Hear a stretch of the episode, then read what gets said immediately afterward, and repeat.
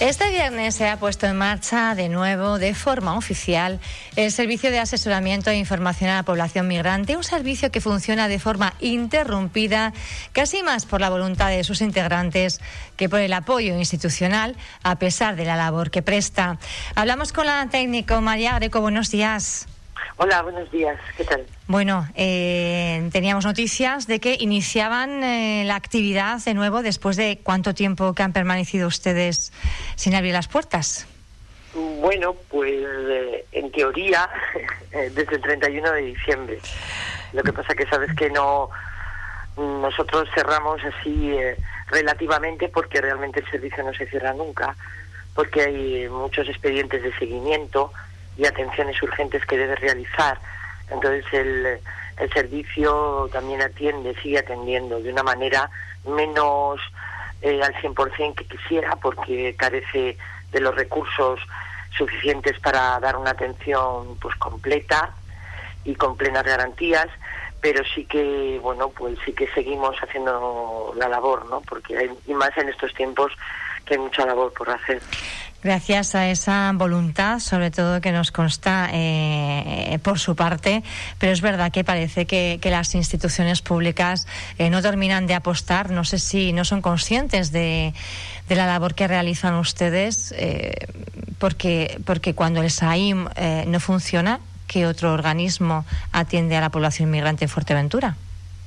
Pues que tengamos noticia, ninguno. Mm, no existe ningún eh, servicio parecido, pero no solamente en Fuerteventura, sino en todo el archipiélago, que sea un servicio como que esté gestionado por una asociación sin ánimo de lucro, un servicio gratuito para todas las personas, pues no hay ninguno, pero ya le digo, no solamente en Fuerteventura, sino yo creo que, en toda la isla, digo en todo el archipiélago. En todo el archipiélago, ustedes eh, van atendiendo además casos que les derivan en, en algunas, algunas veces desde las propias instituciones. Claro, claro, porque es lógico, ¿no? Eh, si hay una, yo creo que no somos muy, muy conscientes de y más ahora, ¿no? En estos momentos eh, que llevamos viviendo desde hace más de dos años, que empezó otra vez, eh, aunque se habla más del año 2020, pero el, el, repunte, ese llamado repunte o reapertura más bien de la ruta atlántica de migraciones, eh, pone mucho el foco en, la costa, ¿no? Pero que hay que ponerlo porque porque es infame lo que está ocurriendo en el mar, ¿no? Eh, como venía ocurriendo desde hace casi 20 años, ¿no? Y eso es infame lo que está ocurriendo con la acogida que se está prestando a estas personas que realizan estos viajes terribles y que luego mm, se ven en una acogida que es claramente vulneradora de todos los derechos de las personas. Y bueno, y claro, efectivamente la institución recurre porque no hay otro no hay otro servicio, ¿no? Y la población que está residiendo en Fuerteventura, procedente mayoritariamente del continente latinoamericano, necesita una atención y un asesoramiento eh, muy específico porque la normativa de extranjería atraviesa toda la realidad de la persona migrante. Eh, si no tienes residencia no puedes acceder a determinadas ayudas, eh, la residencia es eh, complicado, tienes que pasar más de tres años en situación administrativa irregular para poder acceder a ella. Entonces, no creo que todavía las sociedades de acogida, no solamente en Fuerteventura, sino también en la comunidad autónoma y en en el Estado, ¿no? Todavía no somos conscientes de que las personas migrantes, eh, aparte de las dificultades que puedan tener como ciudadanos y ciudadanas que residen en un determinado territorio, tienen ah, añadido eh, una ley de extranjería que casi regula todos los ámbitos de su vida, ¿no? Y esto, eh, la única institución, la única entidad que les da, les ofrece ese asesoramiento de forma gratuita a estas personas. Eh, decían ustedes, María, hoy se inaugurada de forma oficial el servicio. Entiendo que a partir de hoy eh, tendrán unos gastos sufragados. bueno, de momento abrimos porque hay necesidad de abrir y suponemos, de momento no, de momento mm, tiramos de los recursos eh, de la propia asociación y de, los, de las cuotas de los socios y socias de Entre Mares, ¿no? que afortunadamente pues cada día son más ¿no? y colaboran para que el servicio pueda pueda cubrir los gastos de al menos de telefonía y de, internet. Entonces suponemos que en adelante sí que tendremos la oportunidad de poder acceder a, alguna ayuda, eh, a un convenio que parece que ya se va a firmar eh, con el Cabildo. ¿Con el Cabildo de Fuerteventura? Exacto, pero de momento no, pero esto, eh, no sé, siempre lo repetimos, guía, lo que nos pasa, lo que pasa, lo que le pasa entre mares y al servicio SAIN, le pasa a cantidad de servicios, asociaciones que tengan servicios de atención y a, las personas, ¿no? El, dinero llega tarde, muy tarde, porque porque las gestiones eh, pues son complicadas eh, hay que presentar mucha documentación. La administración eh, parece que siempre va por detrás debido a esa excesiva burocracia y ustedes no pueden hacer esperar, ¿no? La, atención es, es inminente, no, no se puede. Claro. hay que ir para adelante, hay que ir para adelante.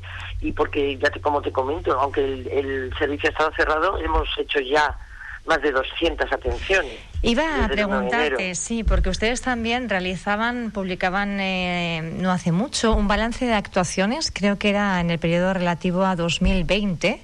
¿A cuántas personas llegan ustedes eh, a atender, por ejemplo, en un año? Pues eh, atenciones de todo tipo, más de 2.000, ¿no? personas, llegamos a unas 1.200 de usuarios, pero luego las atenciones eh, por WhatsApp, por teléfono, porque una misma persona no, no contacta puede solamente una vez. claro, puede tener... Exacto, eh, contacta varias veces. Eh, estamos atendiendo casos en estos momentos de, expedientes que se abrieron en el 2012. ¿En 2000, perdóname, María, porque ha habido una pequeña interrupción? ¿En 2000? De, que estamos atendiendo casos de que se abrieron, o sea, expedientes que se abrieron en el 2014. Entonces, las personas piensan, eh, bueno, yo creo que podemos ser un poco conscientes, cada ciudadana y ciudadano que reside en la isla sabe que la administración tiene sus plazos.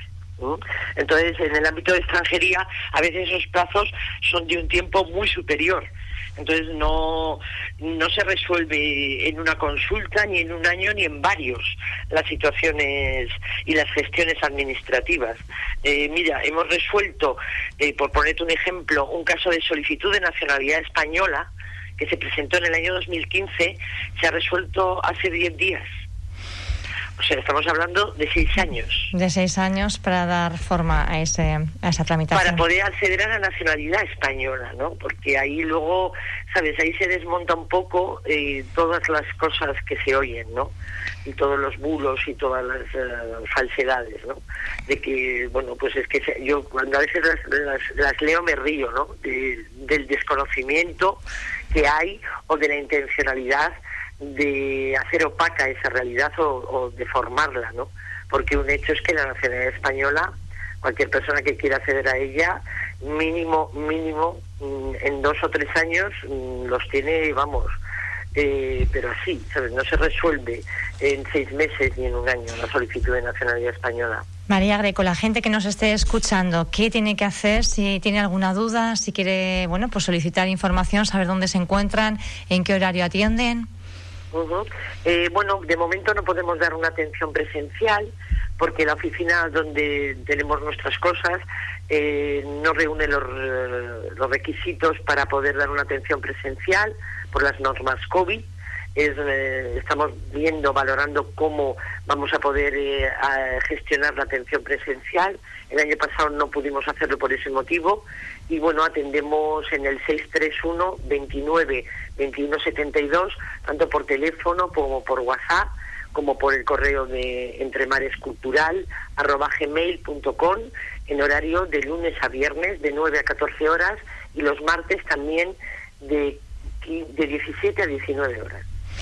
Son los horarios y los teléfonos de contacto de Entre Mares y del servicio del SAIM.